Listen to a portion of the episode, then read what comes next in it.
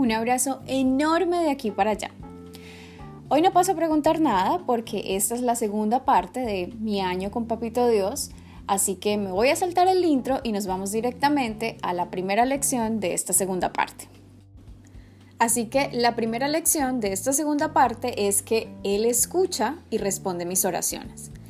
Esta precisamente fue como esa enseñanza que dio lugar a que naciera esto real.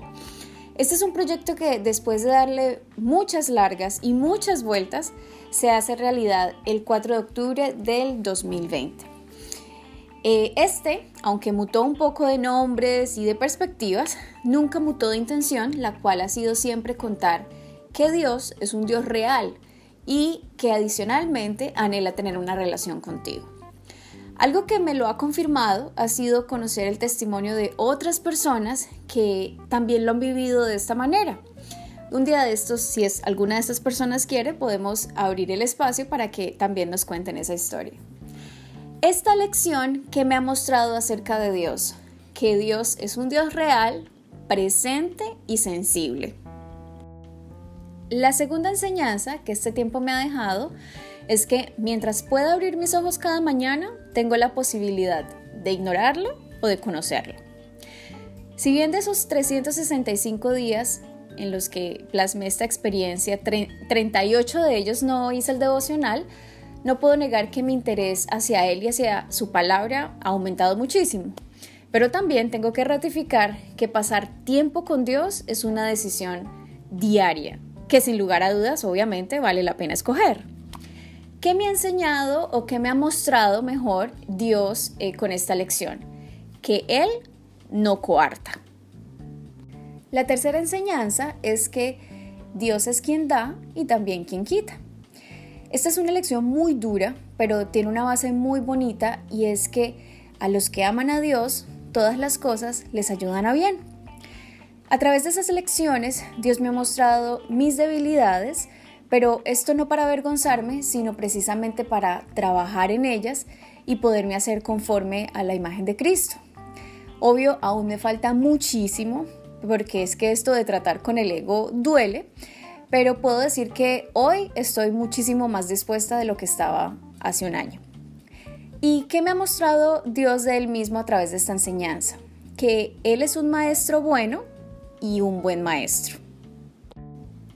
Cuarta enseñanza, que la fe es mi aporte en la relación con Papito Dios y que aunque esto no se compara en nada con todo lo que Él pone de su parte, digámoslo así, sí es como ese clic que me ha dado la posibilidad de responder con obediencia, amor y fidelidad, si bien no a todo, a un poquito más de todo lo que Él me ha dado.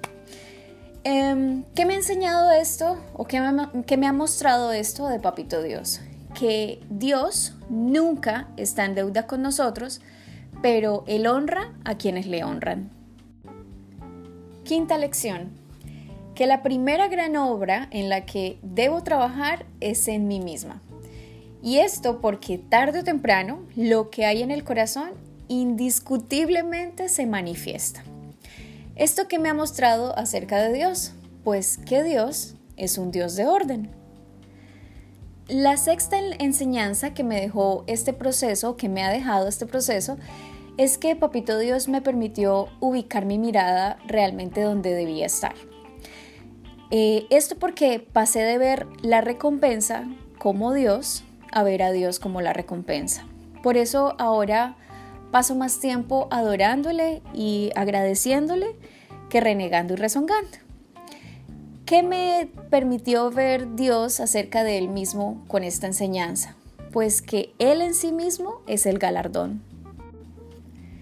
La séptima y última enseñanza por hoy, porque va a haber una tercera y última parte, o sea, es que era imposible reducirlo más, es que entendí que buscar primeramente el reino de Dios y su justicia significa varias cosas. La primera es que significa buscar que Él reine de primeritas, cada día, en cada decisión que tomemos. Y la segunda es que debemos buscar que otros vean el reino de Dios a través de nuestras vidas o a través de mi vida. ya sea en las duras o en las maduras.